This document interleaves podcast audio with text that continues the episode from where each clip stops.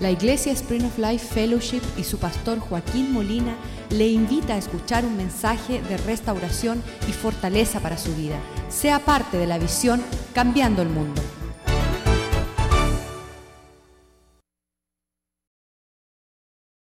Lo demás, hermanos, o en otra traducción dice finalmente, como una mención para cerrar ya lo que es esta carta, dice, por lo demás, hermanos, os rogamos, les pedimos, el rogar es un pedir en urgencia, urgentemente y exhortamos, estamos llamándole la atención a aquellas personas que están en este caminar, exhortándonos, eh, exhortamos en el Señor Jesús que de la manera que aprendiste de nosotros, nunca hubiésemos sabido cómo proceder si no hubiese un modelo frente a nosotros.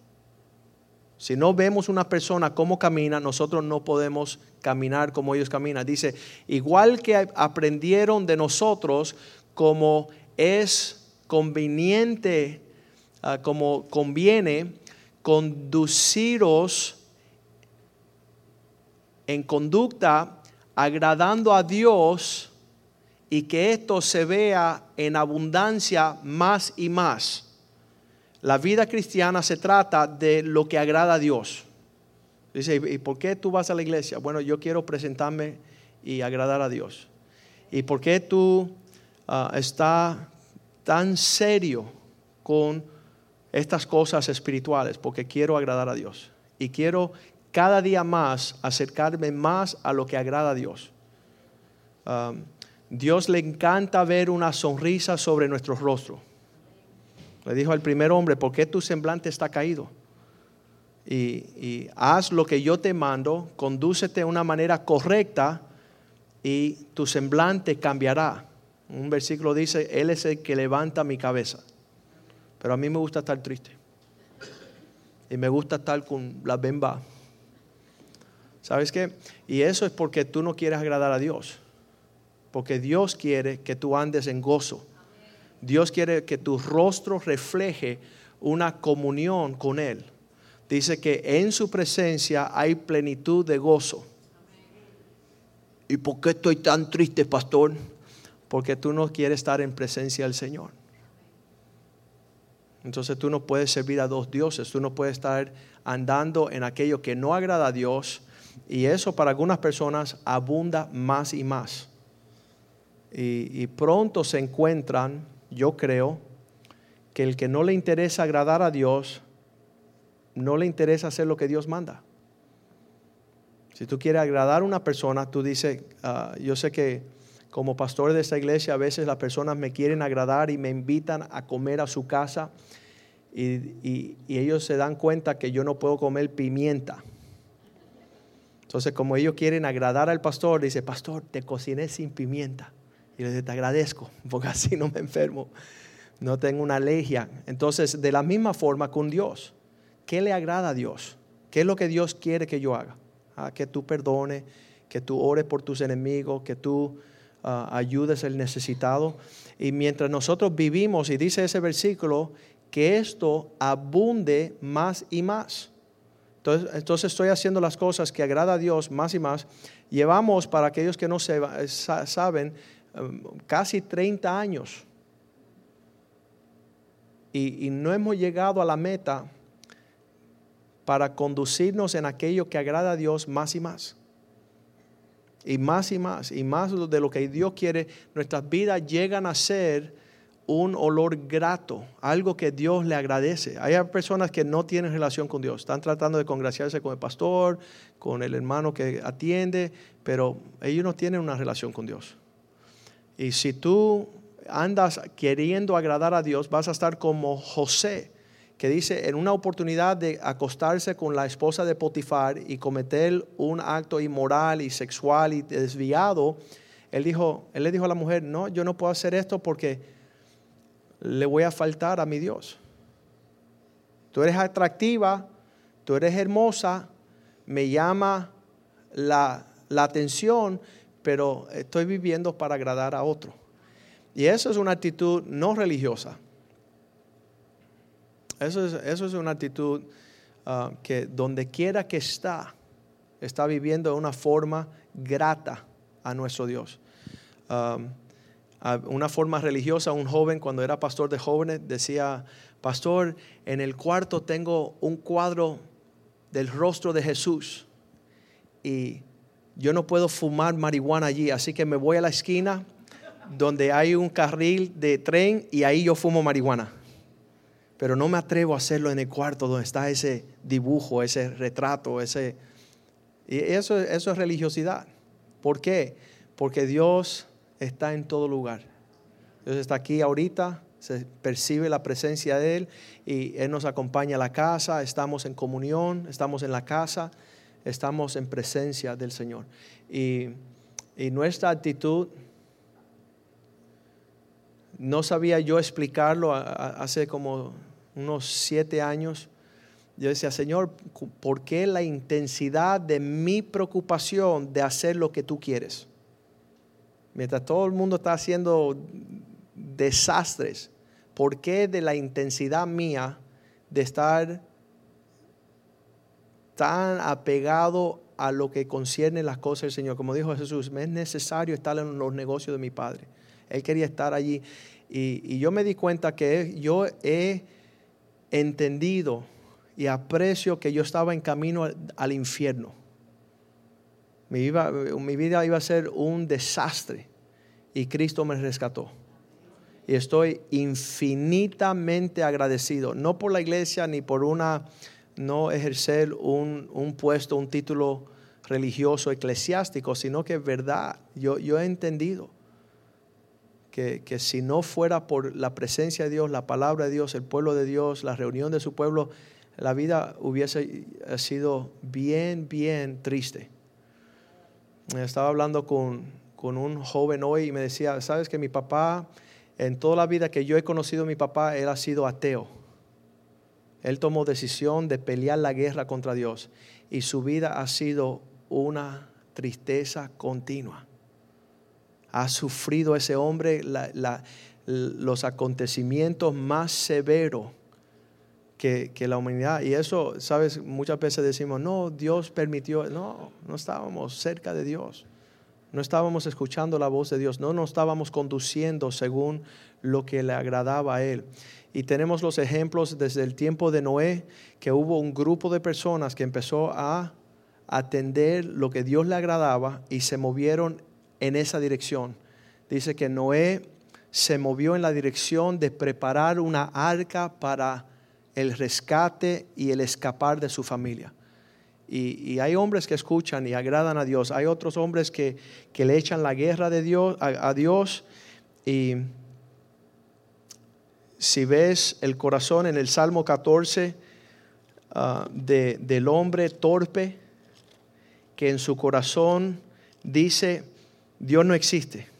Fíjate tú qué, tremendo, que hay, algunos, hay algunas personas que no pueden conectar lo que hacemos en la casa del Señor, nuestro caminar cristiano, con la existencia de que hay un Dios que ve todas las cosas.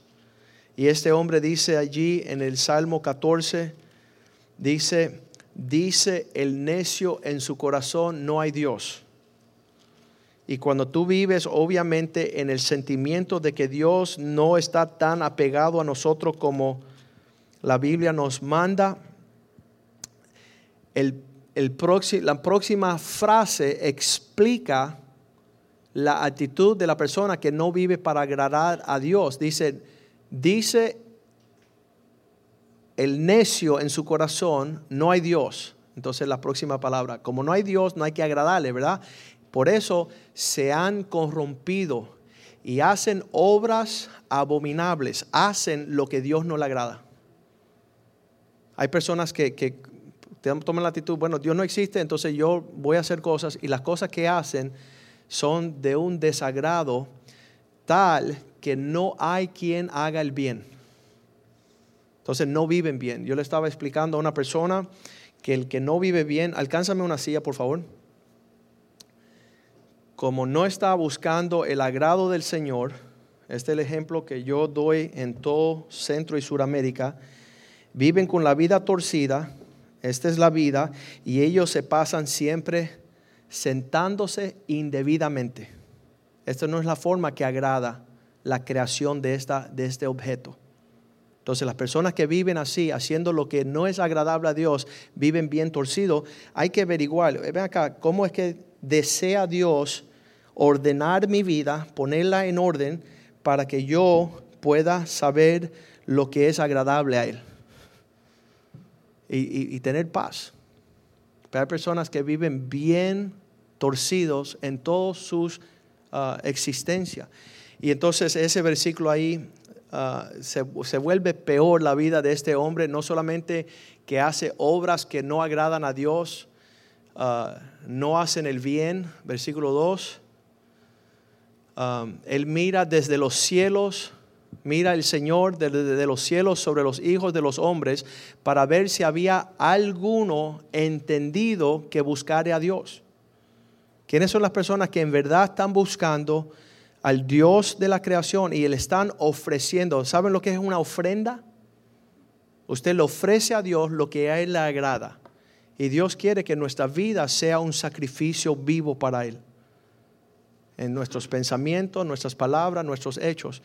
Y es triste que le estamos ofreciendo a Dios lo torcido, lo manco, lo ciego, las obras, y no le estamos ofreciendo la excelencia de quienes somos nosotros. Y, dice por allá en el Nuevo Testamento, los que viven así um, están torciendo todo lo que Dios ha puesto. Y, Dios quiere que nosotros vivamos en orden. Le estaba explicando en el Salmo 50 y en el, Salmo 50 dice aquel que comienza a poner su vida en orden, yo le mostraré mi salvación. En otras palabras, le, voy a mostrar quién soy yo. Eso es el Salmo 50, versículo 23. El que sacrifica alabanza me honrará, y el que ordena su camino le voy a mostrar la expresión de la bondad de Dios. Eso es salvación. Le voy a mostrar cosas tremendas. Estas son las alturas de personas que siguen haciéndose los necios. Hoy llegó un hombre aquí y, tuve que votarlo de la iglesia. Él lleva un año llegando aquí y él está tratando de rescatar su matrimonio.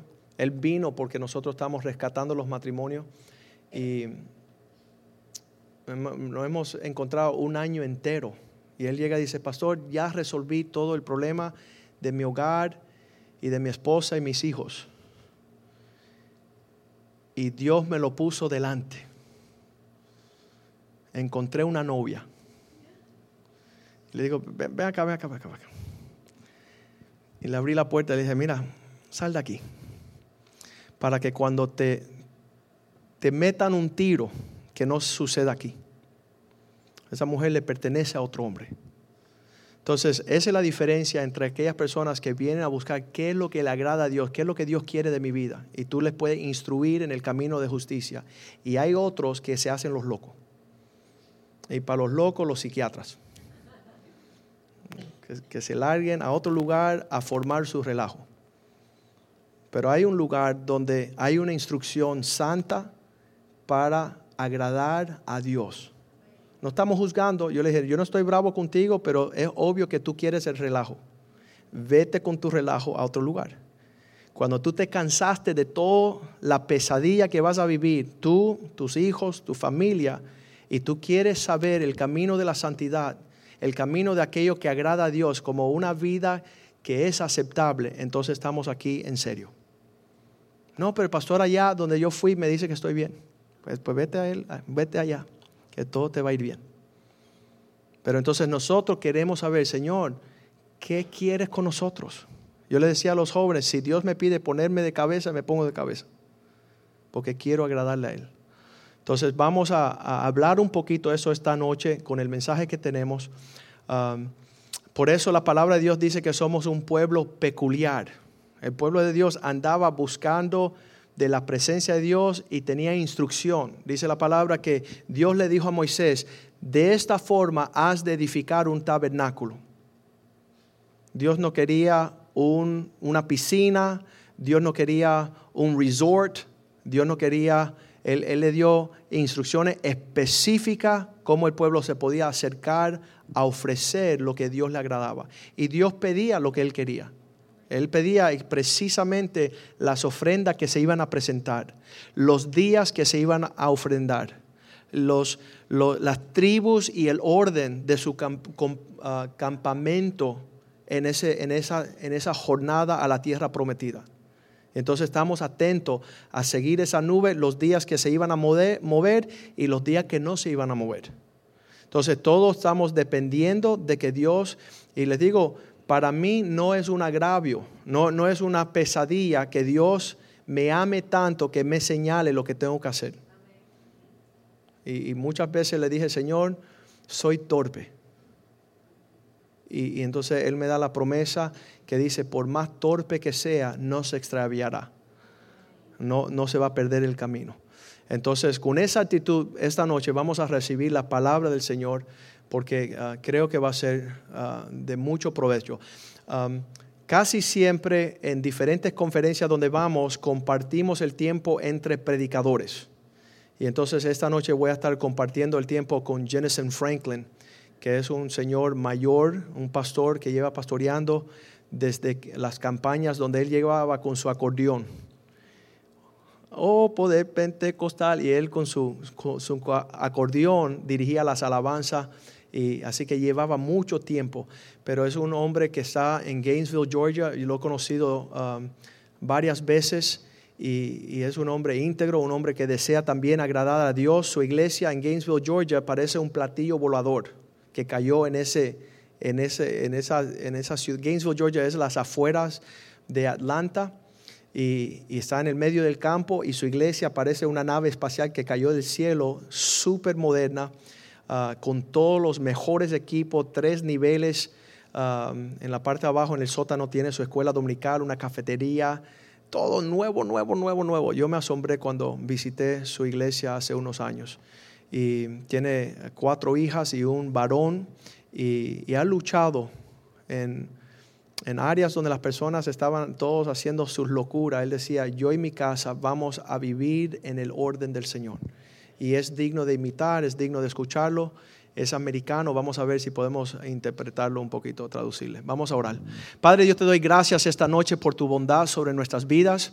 El hecho que tú nos alcanzaste a nosotros cuando no te estamos buscando, Señor.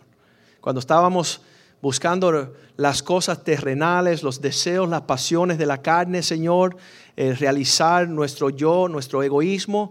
Ahí un día interveniste para darnos tu corazón y tu amor, tu abrazo, tu salvación, la cual nosotros apreciamos y le damos un valor más que todas las cosas en la tierra, Señor.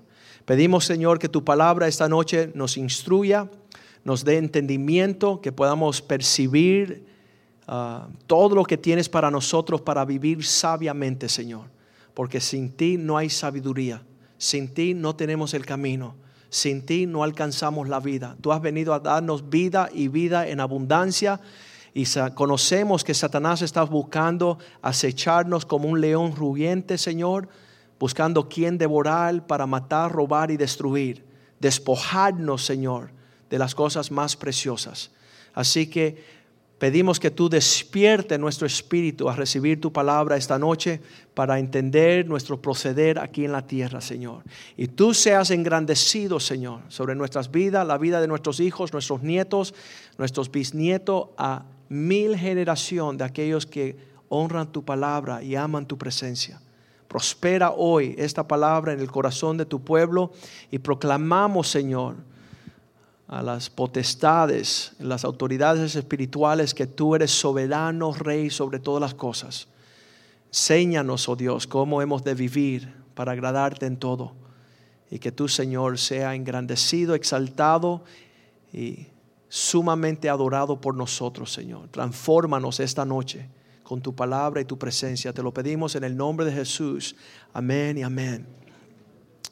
hemos de comenzar con las actitudes, como había hablado, personas como David, un, un personaje en la Biblia, el rey David, que dijo estas palabras en el Salmo 16, 6. Vamos a leerla bien despacito. El Salmo 16, 6. La actitud diferente que otras personas donde quieren alcanzar más allá de lo que tienen. Aquí David dijo, Señor, las cuerdas me cayeron en lugares deliciosos, deleitosos. Me deleita las cuerdas, esos son, son ah, los hilos que marcaban el territorio de la herencia del pueblo de Israel. Y sabes que algunas personas dicen, ¿sabes qué? Yo quiero más. Yo quiero vivir fuera de los linderos marcados por el Señor. una persona que le diga a sus padres, ¿y por qué no puedo? Siempre está queriendo lo que está afuera. Los americanos han ah, sacado un dicho que dice que el pasto se ve más verde del otro lado de la cerca. Lo que no tengo, eso es lo que me va a agradar. Lo que no he recibido, eso es lo que yo quiero. Lo vemos que esto ha sido un problema desde la creación. Cuando Dios le dijo al hombre y la mujer, no comerán del árbol del conocimiento de la vida. ¿Sabes qué? David tenía otra actitud. Señor, gracias donde tú has marcado el territorio. Es hermosa la heredad que a mí me ha tocado. Gracias por la mamá que tengo, gracias por el papá que no tengo. Tú has decidido eso, eso es mi realidad. Tú tienes un propósito. Eso lo dijo la muchacha joven aquí, Melissa, que hace unos ocho años ah, perdió su mamá, su papá, su hermano mayor, y frente a esa pérdida, ella testificó aquí. Ella dijo, Señor, gracias porque tú tienes un propósito con lo que está pasando. Qué, qué, madurez, qué hermoso decir, Señor, donde esas líneas están cayendo, no, no busco angustia, no busco querer otra cosa de lo que tú has decidido sobre mi vida. Y eso, es, eso trae paz.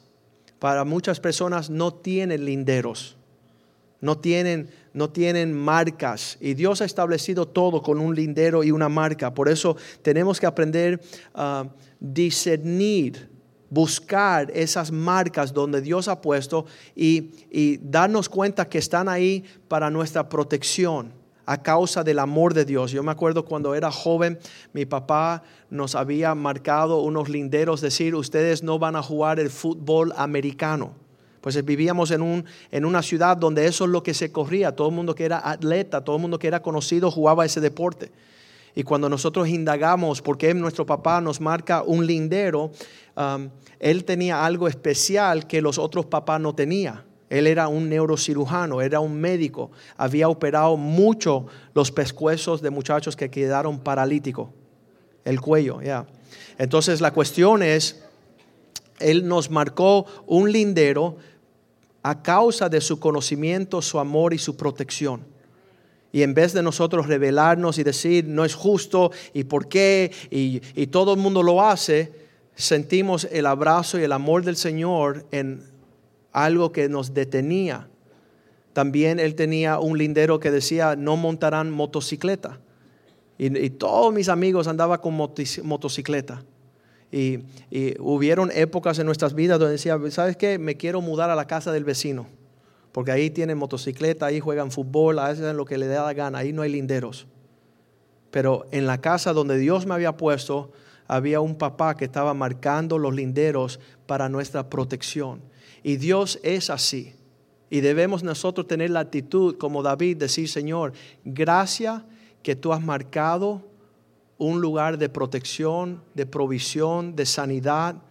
Y, todo eso um, vemos que en toda la creación Dios ha marcado estos linderos en una forma hermosa. Muchas, yo hablo con mi hermano que es psiquiatra y hace poco, uh, el año pasado estábamos hablando y él dice, Joaquín, es increíble que todos aquellos que violan los linderos de su conciencia sufren enfermedades psiquiátricas.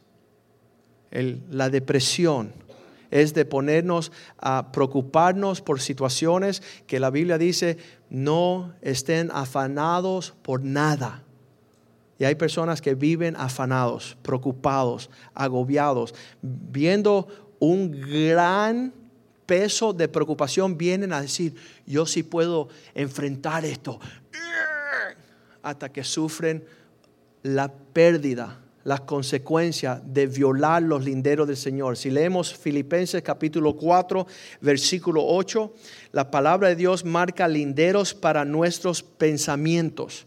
Y dice, por lo demás, hermanos, todo lo que tiene fidelidad, todo lo que es verdadero, todo lo que es honesto, todo lo que está en la justicia de Dios, todo lo que es puro, todo lo que es amable, todo lo que es bueno, de buen nombre, si hay excelencia, si es una de las cosas primordiales en la presencia de Dios con la virtud alguna, si, si es digno, um, si algo es digno de alabanza, si es positivo en esto, pensad. Te marca la Biblia, um, la palabra de Dios te marca linderos para que tu meditación, David decía, Señor, que, los pensamientos de mi meditación sean agradables a ti. Les voy a decir algo, ¿quieren un secreto?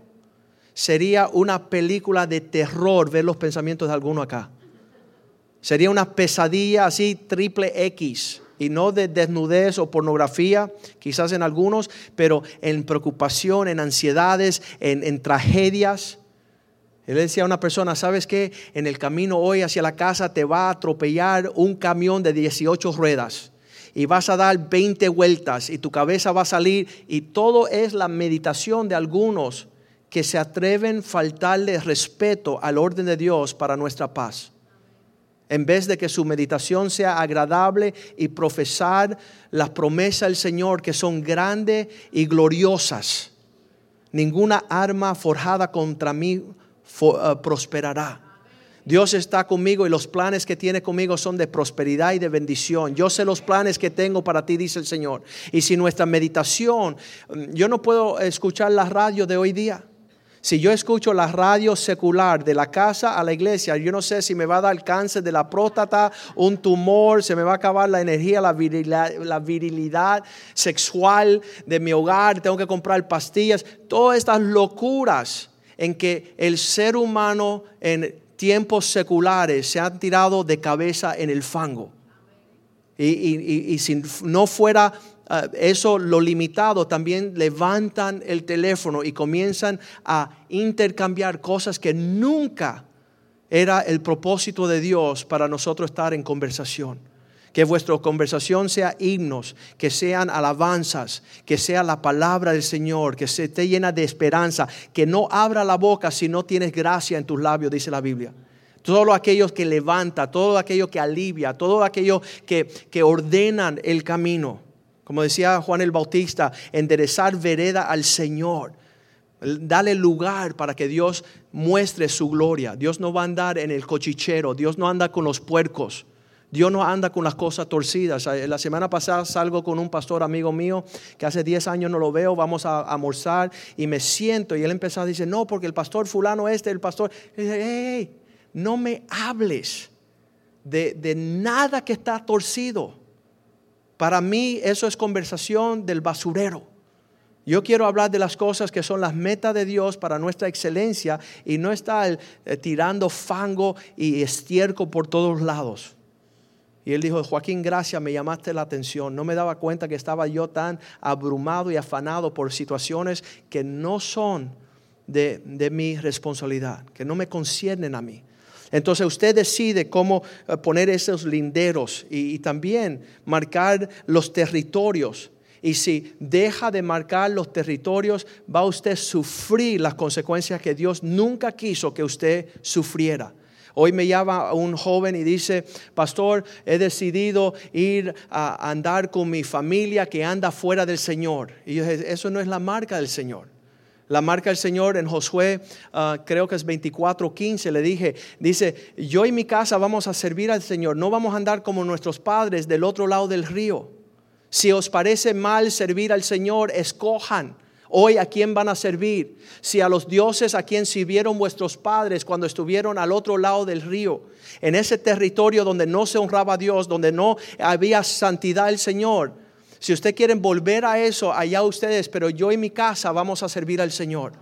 Yo y mi casa tenemos los linderos que no entra ningún impío a traernos nada que nos va a contaminar. Y muchas veces tuve que invitar a, personajes que entraban a nuestra casa. Le digo, ven acá, ven acá, ven acá. Deja enseñarte la puerta. Dice, oye, ¿me acabas de echar de tu casa? Sí, porque aquí no se dice chiste de doble sentido. Aquí no hay la inmundicia.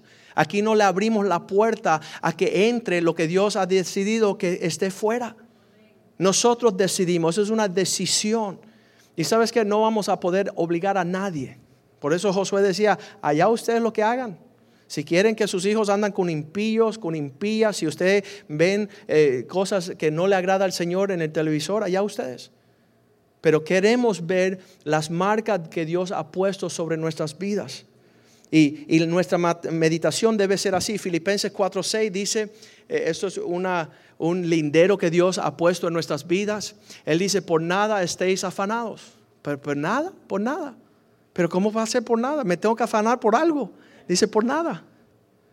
Si tú te pones debajo del peso de la preocupación y te afanas, vas a sufrir las consecuencias de andar afanados. Y yo le he dicho a muchas personas, yo he conocido personas que están abrumadas por el preso de ponerse debajo de un peso de preocupación que no le corresponde. Porque dice, echar vuestras cargas al Señor porque Él cuida de vosotros. Puedes decir, ¿sabes que Esto no me corresponde a mí, yo no soy Dios. Dice, Dios, Dios nos hizo y no nosotros a nosotros mismos. David decía, levantaré mis ojos a los montes, porque de allá viene mi socorro. Y algunos de nosotros que pensamos ser uh, todopoderosos como Dios, dice, por nada estéis afanados. Entonces, si no me voy a afanar, ¿qué hago? Deje conocer vuestras peticiones delante de Dios. Lleva tu carga al Señor en toda oración, en todo ruego, con la actitud de acción de gracia.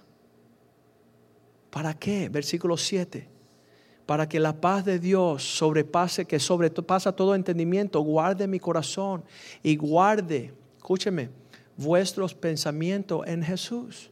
¿No tienes paz? ¿Y por qué no lleva tus preocupaciones al trono de la gracia? ¿Por qué no lleva tu súplica y deja allí, en ese lugar, el territorio del Señor? Proverbios 20:10 está la situación de aquellos que van a decidir tener una medida más allá de la que Dios desea, un peso más allá de lo que Dios desea. Y dice el peso, la pesa falsa, el que está recibiendo un peso que no le corresponde, y la medida falsa, ambas cosas son no agradables al Señor, son una abominación. Las abominaciones son las cosas que abrían el territorio para juicio. ¿Qué la consecuencia? Mira, los juicios que, hemos visto en las personas que no respetan los linderos, la depresión, la ansiedad, los desórdenes de comida, que no tienen, no tienen ah, barreras, linderos y límites, adicciones, desórdenes impulsivos, ah, problemas de culpabilidad, problemas de vergüenza, problemas de ataques de ansiedad y pánico, ah, divorcios en sus relaciones matrimoniales Personas que no tienen linderos, que no tienen la, diferencia entre lo bueno y lo malo, no saben la diferencia entre aquello que es aceptable y aquello que no es aceptable. Y eso cuando usted deja de tener esta marca en sus vidas, se convierte un relajo. Deuteronomio 32, 7 dice, acordaos de los días antiguos. Deuteronomio 32, 7. Acuérdate de los tiempos antiguos, del comienzo de la creación, considerar los años de muchas generaciones. Hay pautas, hay linderos que marcan la historia. Preguntarle a vuestros padres para que ellos declaren. Busquen de los ancianos y ellos dirán. Ellos te van a señalar el camino, la marca. Personas que llegan recién convertidas, llegan aquí dos, tres años y ya enseguida dicen, bueno, no, no estamos de acuerdo con el pastor. Y no se ven la historia larga de 30 años de, de caminar en lo que es el temor de Dios, tomar a Dios en serio y ver el fruto de la paz de nuestros hijos. Ah, el pastor dice que no hay novia, pero yo sí voy a tener una novia. Mis hijos sí van a conocer. ¿Sabes qué? Vas a triturar el corazón de tus hijos. Vas a triturar. Sigan el ejemplo de esas personas que ya han recibido de generaciones anteriores. Pregunta a aquellos papás. Dejan que ellos declaren a tus ancianos y ellos te dirán. ¿Qué es lo que ellos dirán? Versículo 8. Cuando el Altísimo hizo la herencia de las naciones, cuando Dios empezó a trazar las líneas para heredar bendición o maldición sobre la tierra, cuando hizo dividir a los hijos de los hombres, estableció linderos, marcó pautas, los límites de los pueblos según el número de los hijos de Israel. El Señor ya trazó las líneas y muchos de nosotros somos um, tirapolvo. El tirapolvo hace, aquí no pasó nada. Aquí no hay una línea, aquí no está marcado nada. Aquí yo puedo hacer. Y sabes qué? Es una maldición que usted haga eso. Es una maldición que usted tropee los linderos del Señor. Me acuerdo el Señor mostrarme Eclesiastés 10:8, donde dice: Aquel que traspasa los linderos, una serpiente lo morderá. ¿Cuánto le gusta sufrir las consecuencias de traspasar? Y eso es Satanás, es bien astuto. Dice, el que hiciera hoyo caerá en él, y al que aportillare vallado, el que rompa el lindero, le morderá la serpiente. ¿Quiere darle acceso a Satanás a infectar tu vida? Sabes que no creo que ninguno de nosotros queremos el efecto de romper los linderos establecidos por un, Dios bueno. Hubiera sufrido yo gran pérdida si hubiera aborrecido la instrucción de mi papá sobre mi vida. Hubiera sido horrible estar en silla de rueda y sufrir ah, el cuello torcido. Pero acuérdense usted que el y al que aportillare, aquella persona que, que le importa poco, a mí no importa lo que dicen, que no te importa, qué triste va a ser tu vida. Satanás vas a ser presa fácil del diablo. Dice Proverbios 22, 28, um, que no traspase los linderos antiguos que pusieron tus padres. A las personas que han vivido una vida sumamente resentida, amargadas, aburridas, sin consecuencia de... Eh, dice que, que el pecado tiene una temporada de gozo, pero después viene gran tristeza. Y he visto personas desde una edad bien joven que son rebeldes sin causa. ¿Qué es lo que no se puede hacer aquí que lo quiero hacer? ¿Dónde está la línea que la voy a traspasar?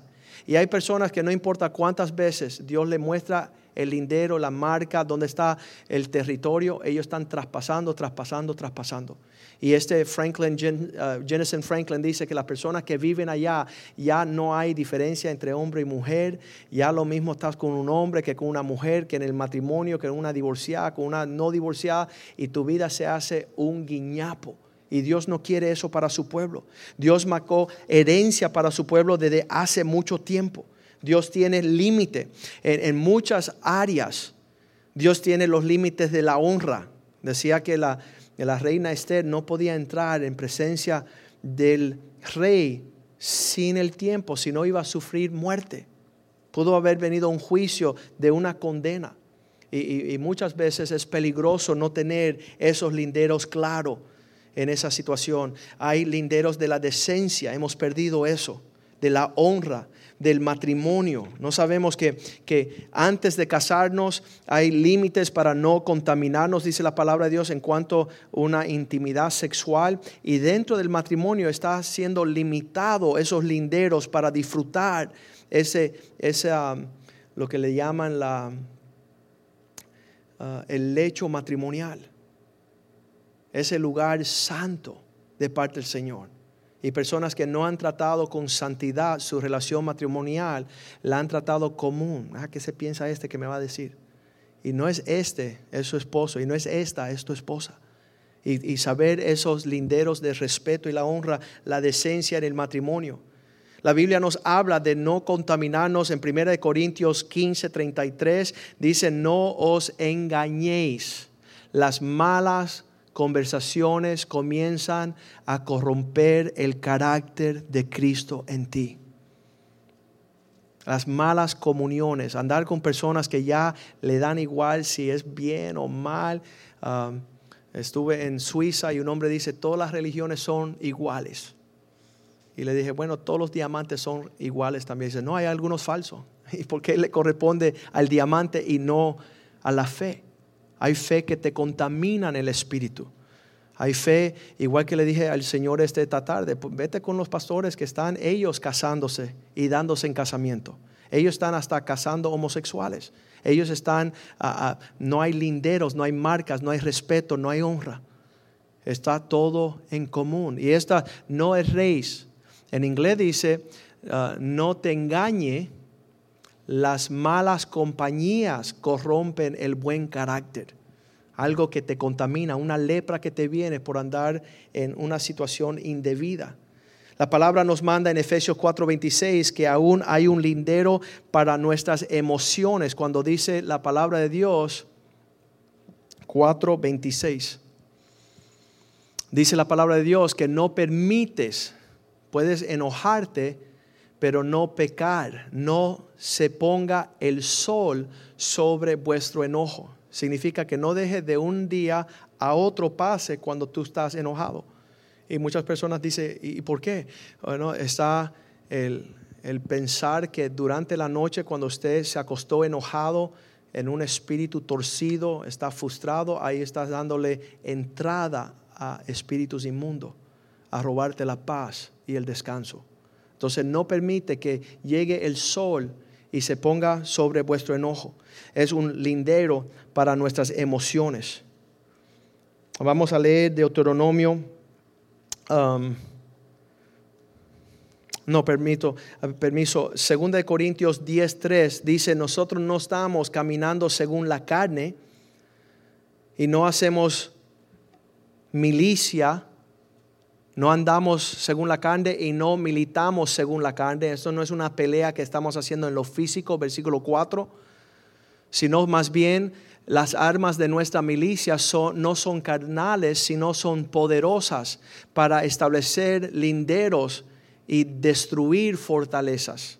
En vez, de, en vez de permitir que Satanás venga con todos los pensamientos, usted levanta un castillo fuerte, una, usted un refugio.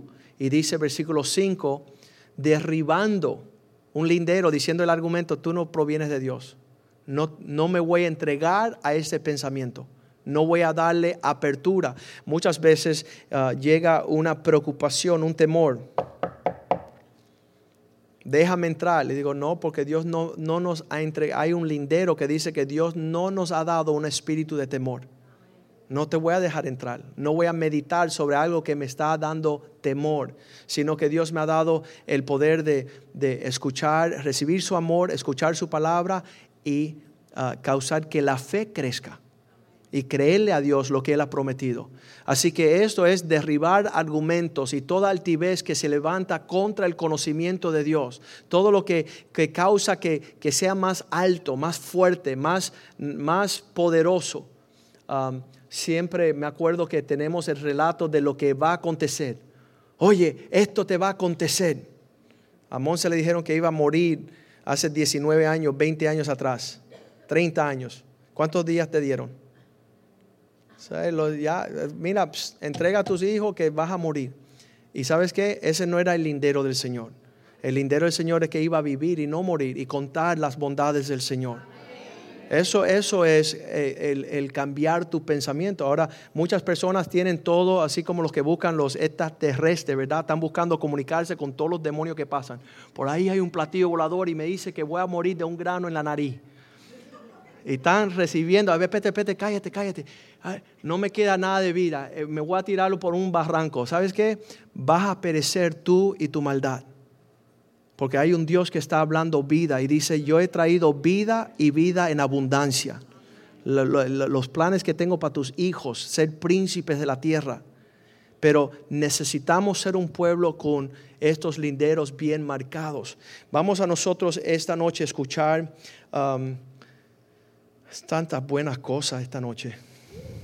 Hechos 17, 26, Dios ha hecho de todos los hombres una nación y ha asignado dónde han de vivir en la tierra y ha determinado de ante tiempo sus linderos, donde habían de vivir. Mira esto, de una sangre ha hecho todo linaje de los hombres para que habiten sobre la faz de la tierra y les ha, diga conmigo, prefijado el orden de los tiempos y los límites de su habitación. Usted no tiene que salir de donde Dios ha marcado, bien marcado, donde Él va a mandar tu bendición donde va a desprender toda la provisión que Él tiene para tu vida. Ah, en, la, vida vemos en eh, Éxodos 12, 13 que Dios le había dicho al pueblo de Dios, pongan sangre sobre los linderos para que no entre el ángel de la muerte. Y los que no ponían allá la marca a los linderos sufrían pérdida y la sangre os será por señal en las cosas donde vosotros estéis, y verá la sangre y pasará de vosotros, y no habría en vosotros plaga de mortandad cuando hiere la tierra de Egipto. Están sucediendo cosas horribles sobre la faz de la tierra. ¿Sabe lo que le digo a mis hijos? Estén bajo la cobertura de la bendición de Dios. Estén bajo de la obediencia. Pidan permiso y ahí Dios le va a dar una vida larga y todo le irá bien si ustedes caminan en el lindero de honrar a sus padres y a su madre. Y hay personas que dicen, voy a probar la fuerza del Señor, voy a salirme a ver qué gasnatón me llevo, qué, qué, qué tragedia, qué calamidad vendrá sobre mi vida. Y Dios siempre ha tenido la marca de sus linderos. En una ocasión, en Números capítulo 16, versículo 25, se levantaron contra Moisés. Números 16, 25, eso es otro lindero que sucedió libro de Números 16, 25. Entonces Moisés se levantó y fue a Datán y a Virán y los ancianos de Israel fueron en pos de él. Versículo 26.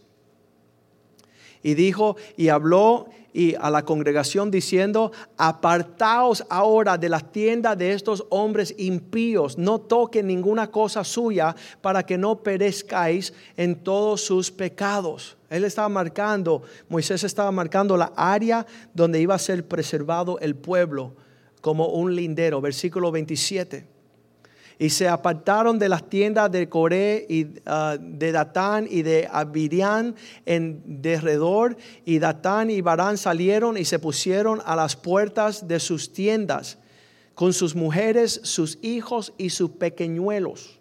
Versículo 28. Y dijo Moisés, en esto conocerás que Jehová me ha enviado para que hiciese todas estas cosas y que no las hice de mi propia voluntad Muchas personas se confunden cuando el pastor levanta bandera de dónde está la bendición. Y digo, hey, ¿sabes qué? Aquí hay protección y allá está expuesta a los elementos. Un hombre me llamó esta mañana y dice, pastor, ¿qué tú quieres? Bueno, yo lo único que te puedo decir es basado en mi conocimiento que aquí vas a ser guardado y allá estás expuesto a cualquiera cosa. Vas a sufrir las consecuencias de estar lejos del el orden de la palabra, los principios, el ejemplo que has recibido. Y a estos hombres también se levantaron frente a sus tiendas como diciendo, no tiene de mala, malo nada lo que vamos a hacer. Y dice ahí el 29, si como, ah, si como mueren todos los hombres, mueren estos, o si ellos al ser visitados siguen la suerte de todos los hombres, Jehová no me envió. Si estos linderos son falsos, entonces de nada te tienes que preocupar. Pero si estos linderos son eh, vigentes y son importantes y no es de mi propia voluntad, sino es el orden de Dios, entonces verán las consecuencias. Versículo 30.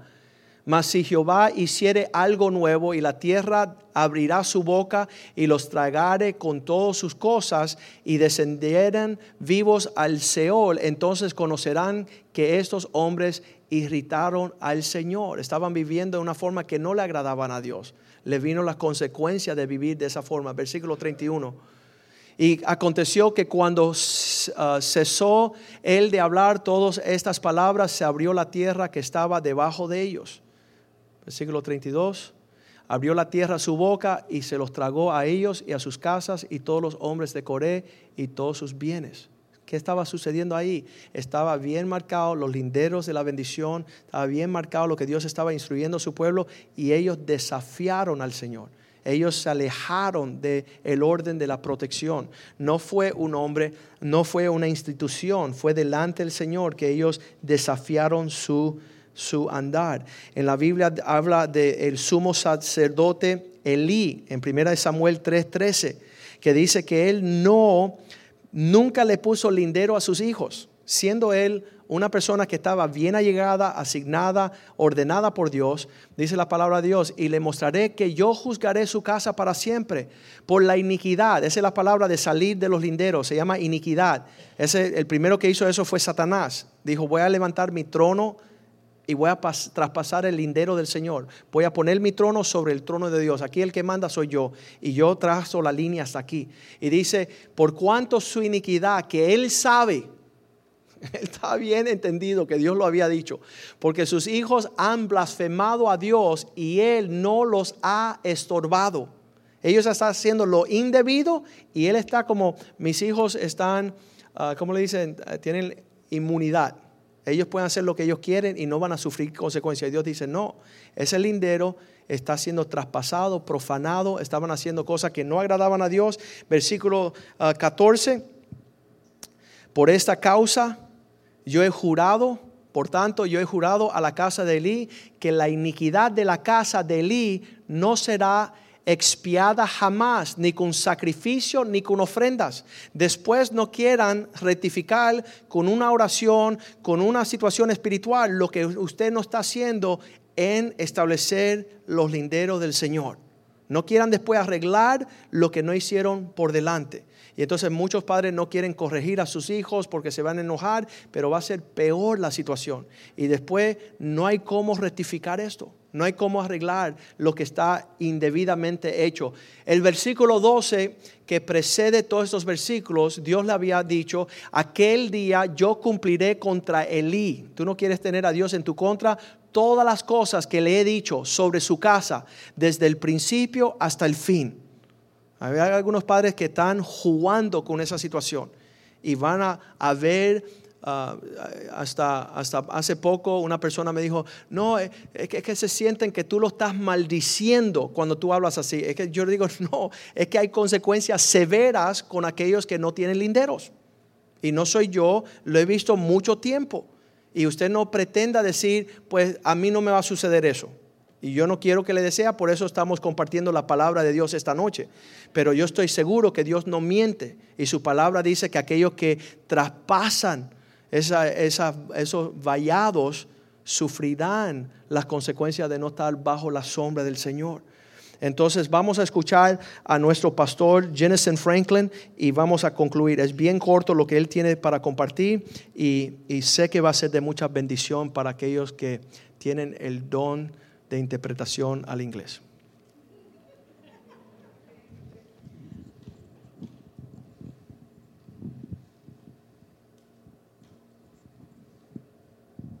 But there were times when Sharice and I had to take those barriers and say it worked. I hope it's right. I don't even know anymore. I'm wondering myself. My God, this is you raise you raise five, four teenagers and one to go.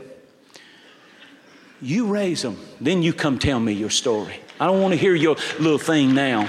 You don't have for you today of a, a story that underscores the importance of having boundaries set up in our lives. And that's what I'm speaking on today building boundaries. God said to Moses, I am coming down from my throne in heaven to Mount Sinai. I am going to touch down on that mountain, and before I do, I want you to tell the people to sanctify themselves. You tell the people that I'm holy, that I'm coming back, I'm coming to where they are.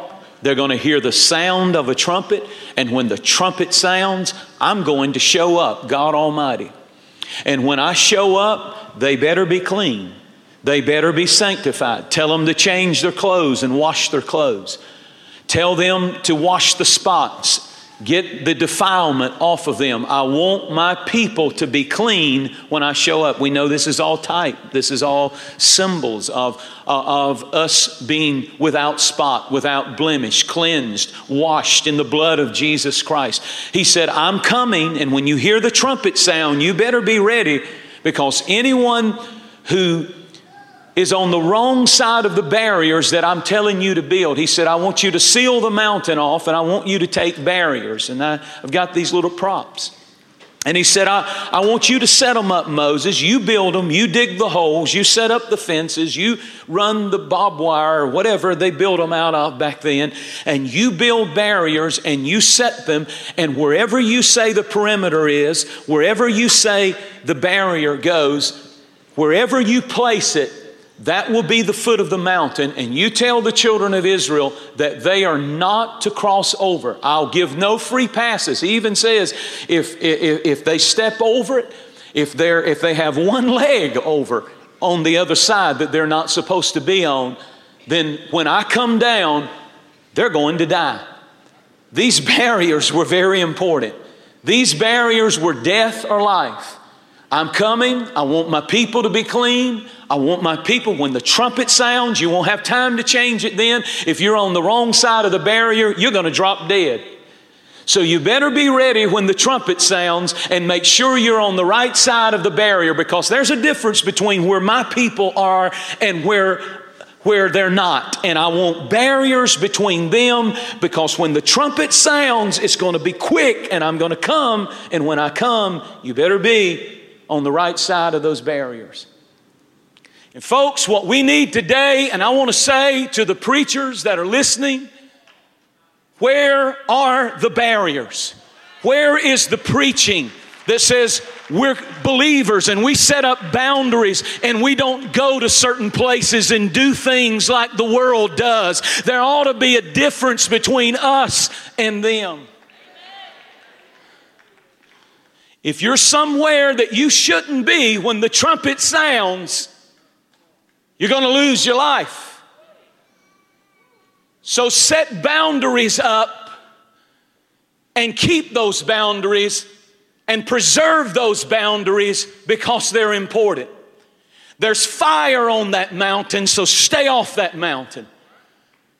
And I thought about the barriers that we need to hear about. I'm concerned. I'm concerned when I hear Christians and particularly teenagers and college kids who are partying and getting drunk as they can be and partying out of their minds and think nothing, the morality of sleeping around and multiple partners, somewhere we need to understand that there's supposed to be barriers that says, no, we're believers. We don't go there. We don't do that. That doesn't belong in my life. That doesn't belong in my family. But what I'm seeing now is like, there's no boundaries. There's no standards. There's no difference between us and the world. There's no difference in our, our morality. There's no difference in anything we're doing. And Moses starts building fences. Where are the fences? God did not give the fence locations to Moses. He said, You set it up. Listen to what Hebrews 13 and 7 said. Obey them that have rule over you and submit yourselves, for they watch for your soul. We don't get up and just preach against stuff like I'm preaching right now, going to wild parties. What business do you have going to parties and where they're smoking dope and getting high and you're drinking with them and smoking with them? I know, I know a cigarette ain't gonna send you to hell. It'll just make you smell like you're, you're in the wrong place when you get to heaven. If God wanted you to smoke, He would have put a chimney on your head. But, but see, we, we used to have some barriers. We used to have some barriers in the church. We used to say, church folk don't do that. We used to have some barriers. And if you don't get barriers, then, then, then you just, what's the difference between what you have before Christ and after Christ? It's a barrier. And it's not legalism, it's protection. It's keeping things out. It's, it's a blessing to have barriers. Some of you have no standards. It's greasy grace.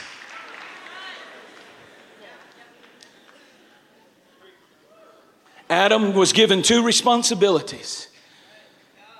Adam, name the animals and just keep the plants.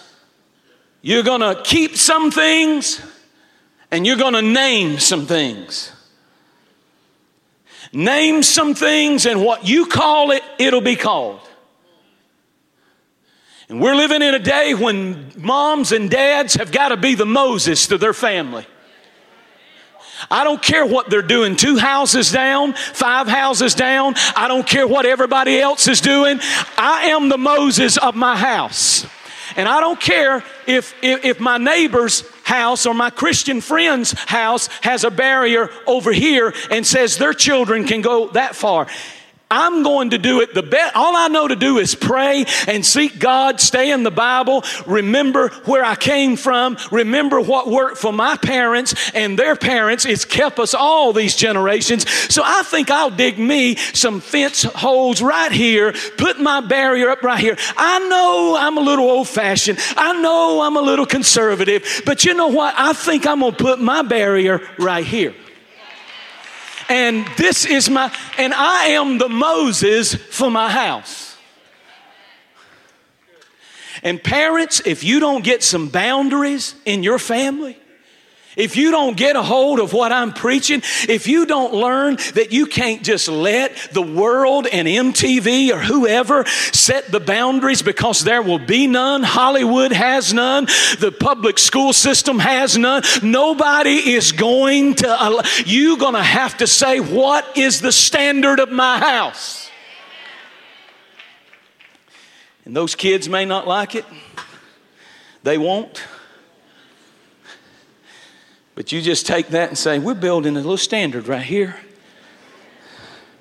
And if you're going to live in this house, that's how far we go. And we don't go any further than that. And if you keep going further than that, then you're on your own. I've had, I've had several of mine say, I'm leaving, I'm running away. They don't go long. They, they're gone for a few days. I take care of my kids real good. They get to missing stuff real quick. I had one of them get mad and say, I'm leaving, I'm leaving. I said, What you leaving in? uh, that's my Toyota, you know. Check the registration. Oh, and put the suitcase back with the clothes. They're my clothes, my high heels, all of it. It's mine. All that stuff belongs to me. You can leave with the clothes you have on and the purse you've got. The rest of them are mine. She ran away, went down the street into the woods, sat under a tree in the freezing cold, and called her sister. And within an hour, her sister picked her up she came back. She left saying, Give me. She came back saying, Forgive me.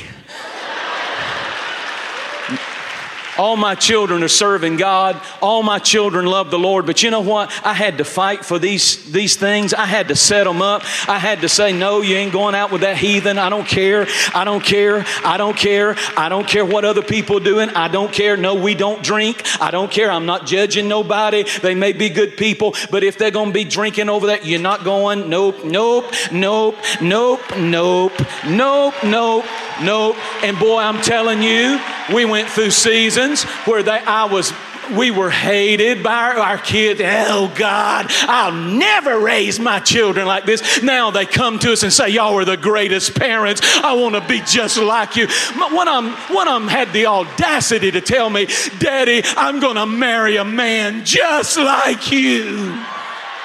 That's called revenge. This stuff works. This will preserve your family. This will keep your family rapture ready. I don't care what other churches and people are doing. You better set you up some standards and say, as for me and my house, this is it. We won't go any further.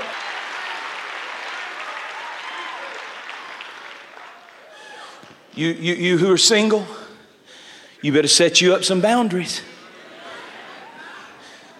If you wait till you're in the back seat speaking in tongues, feeling led. Yeah, you're feeling led, all right. You have to go on dates nowadays with the heathens that are out there now. You take your barriers with you. you, you just go, this is a no trespassing zone, pretty much. Keep your hands off my legs. Keep your hand. Come on here. Let's get plain a minute. Keep your hands off my rear. No, no, I have boundaries. I know, I know, that's too much for you. But your kids are going hog wild. And it's because they're not being challenged. And I don't want my kids to hate me, Pastor. When the trumpet sounds, they're not going to hate you. They're going to say, Thank you, Moses. Thank you, thank you, thank you for not letting me get in that. Thank you. I'm saying to you, you better wake up. Because here's, here's what I want to say you have to have personal values. Personal values are not things that are, that are, that are necessarily black and white. For example, I can't tell somebody if they drink a glass of wine, they're going to go to hell. I, that, I, I'm going to stick with the word. I can tell you this. For me, for me, and my family, and my, on both sides of our family, it's been a blessing that our parents and our grandparents and our great grandparents put up a barrier and said, these homes are going to stay alcohol free. Now, here, generations later, I am in the ministry. A lot of my family, all my family, pretty much in ministry. And it's because those barriers, they worked. None of us have ever been in rehab. It worked. That's all I can tell you. Now, now, so so now number 1, I have my personal values. Then secondly, there's traditional values. That's the teaching. Traditionally, the church has stood against some things. Has proclaimed some things and said the church takes a firm stand, like on, on, on homosexuality, adultery, marriage, divorce. You know, we're, we're for everybody. We love everybody. But I've got barriers up in my marriage. Sharice and I decided 25 plus years ago we would put barriers up. And we sometimes have been right to the edge. This is divorce. But you have to have barriers that say we might get mad at each other, we might get ugly with one another, we might say things we shouldn't with one another, but we have these barriers, and for us, divorce has never been an option, will never be an option. Sometimes she pushes me right there, or I push her right there. But what you have to do is once you get there, you don't even go there. It's never an option. See, if you've got those barriers, it's we turn right back around, we make up, we, we fall in love again, everything's wonderful until I do something stupid and she pushes me out here again. Or I push her out here again. This is marriage. And it's the best thing going. And it's wonderful. But this is marriage. But you have to have barriers. You lose your personal values, the traditional values, and then the devil goes for the core values your personal values i don't flirt i don't i don't go there i don't do that. That's done away then the traditional values you stop wanting less of church less of god less of the bible less of prayer all of that. And then the enemy gets to your core values and your integrity your character. Who you really are when people aren't around begins to be compromised. You begin to play the hypocrite, and you can't do that. You have these things set up as barriers to keep the core of your family, of your marriage, of your walk with God, of your anointing, of the power of God. And, and my God, if we don't watch it, we just keep stepping over the barriers. And once you start stepping over them, it gets easier and easier and easier. And before you know it, you don't believe anything anymore. So, how do we How do we balance this thing out? I know we're saved by grace. I get all of that. It's not of works. I know all of that. But I also know that it's not legalism once you are saved to build some barriers in your mind, with your eyes, with your ears. Proverbs 4 said, Guard your heart with all diligence. Guard it, be careful, guard your heart. Don't give your heart to anything and anybody. Guard your heart, for out of it flow the issues of life. And some of you just, anything goes. Guard your heart, guard your purity. Young people, guard your purity, guard your walk with God, guard your spirit, guard it because if you don't put barriers up when the trumpet sounds, you could be on the wrong side of the barrier.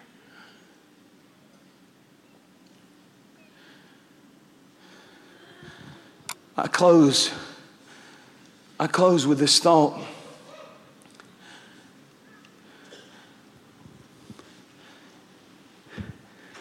Every parent in this room is the Moses for your family. And if you just let anything and everything go, I'm telling you, in the 21st century, Satan is going to rip your family to shreds. You have to take stands, and sometimes you'll cry. And I laughed about one of our kids. We've had all of them serving God now, all of them fully in love with Jesus, all of them doing wonderful. I'm so proud of them. But there were times when Sharice and I had to take those barriers and say it worked. I hope it's right. I don't even know anymore. I'm wondering myself. My God, this is you raise you raise five, four teenagers and one to go. You raise them, then you come tell me your story. I don't want to hear your little thing now. You don't have any children, but you know what I would do. No, I'm not interested. So you got to learn what mountains worth fighting over. You got to learn, you know, is this a big deal and is that not a big deal? And well, sure, he's a good guy. You can go out with him. I know he doesn't believe like we believe. That's fine. He loves the Lord. That's good. That's good. All that. that, that. Nope. Nope. Now here's a big one. Boom. Sorry. That's how you have to be. I don't know if this is making sense. This is how a parent has to be. This is clear in the book. This, this is right here in the Bible. Honey, this is what the Bible says. And if I let you do that, that's against God's word. So, and sometimes you lay there and you cry and you wonder was, was my parents crazy? Were they wrong? What, what, is this stupid or is this, is this legalism or is this maybe if I backed off and just kind of let them do whatever? I'm telling you, I've been through it. This is the advantage of having an old Moses up here. Because this will keep you out of hell. This will keep your families together. This will keep your marriage together. This will keep your children. I have no business going back to some of the places God set me free from. The scripture said it's like a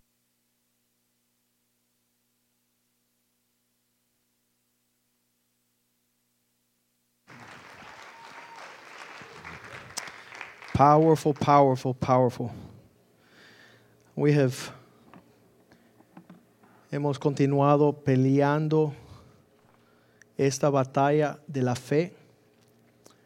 La bendición de Dios está en aquellos que se deleitan. Lo, ellos piensan que eso es lo más maravilloso que le pudo haber sucedido a cualquiera, tener un Dios nos dio su palabra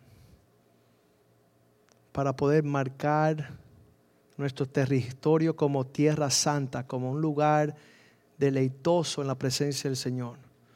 El primer texto de la Biblia que en búsqueda de la bendición y el éxito que me leí fue el Salmo número uno que dice, bendición, bienaventuranza al varón que no anduvo en el consejo de los malos. Ah, eso no es nada. ¿Cuándo se acuerda la canción de, de Mario? Búsquemela ahí en YouTube, por favor, que la quiero ver.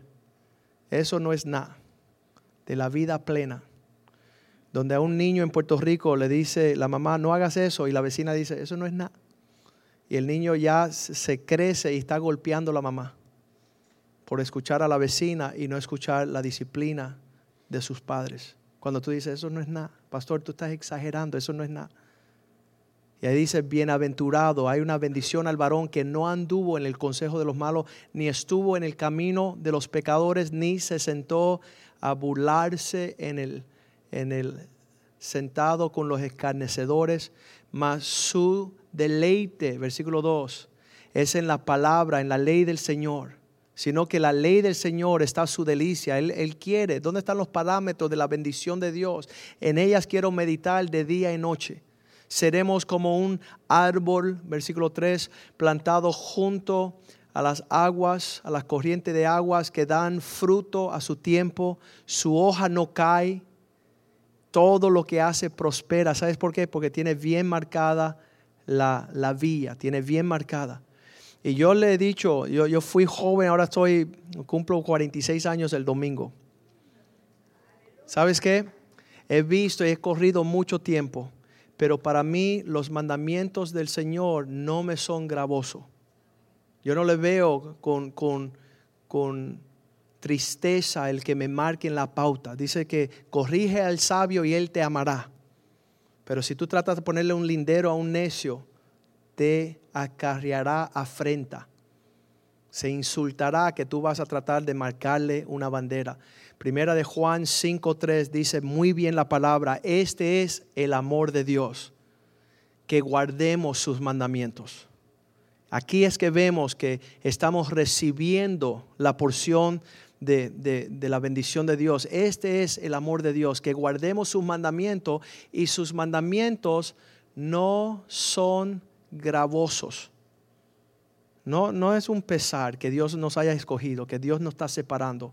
No fue un pesar cuando yo era un joven y me dijeron no tener relaciones íntimas con mi esposa, que éramos novios, no.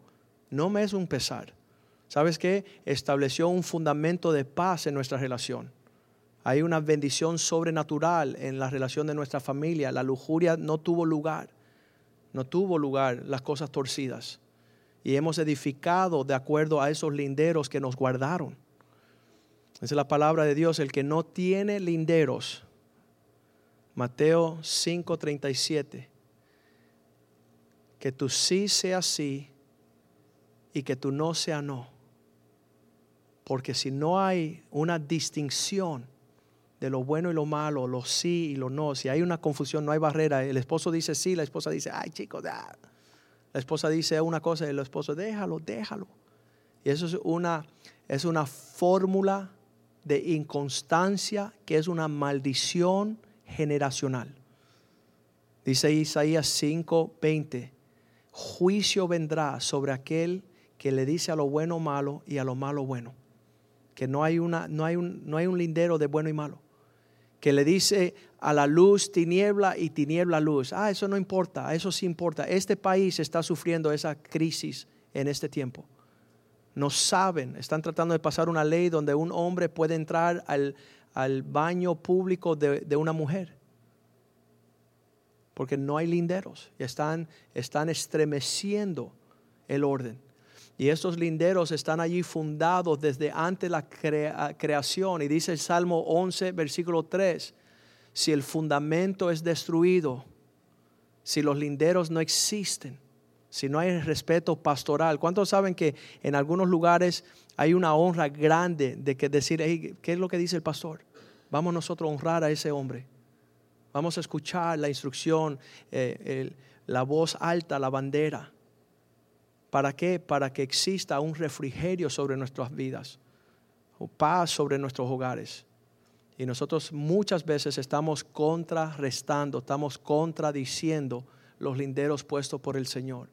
Si fueren destruidos estos linderos, estos fundamentos, ¿qué ha de hacer el justo? Le vamos a invitar al equipo de, eh, de adoración, el ministerio de alabanza que suba acá y le vamos a, a pedir a usted que se ponga de pie.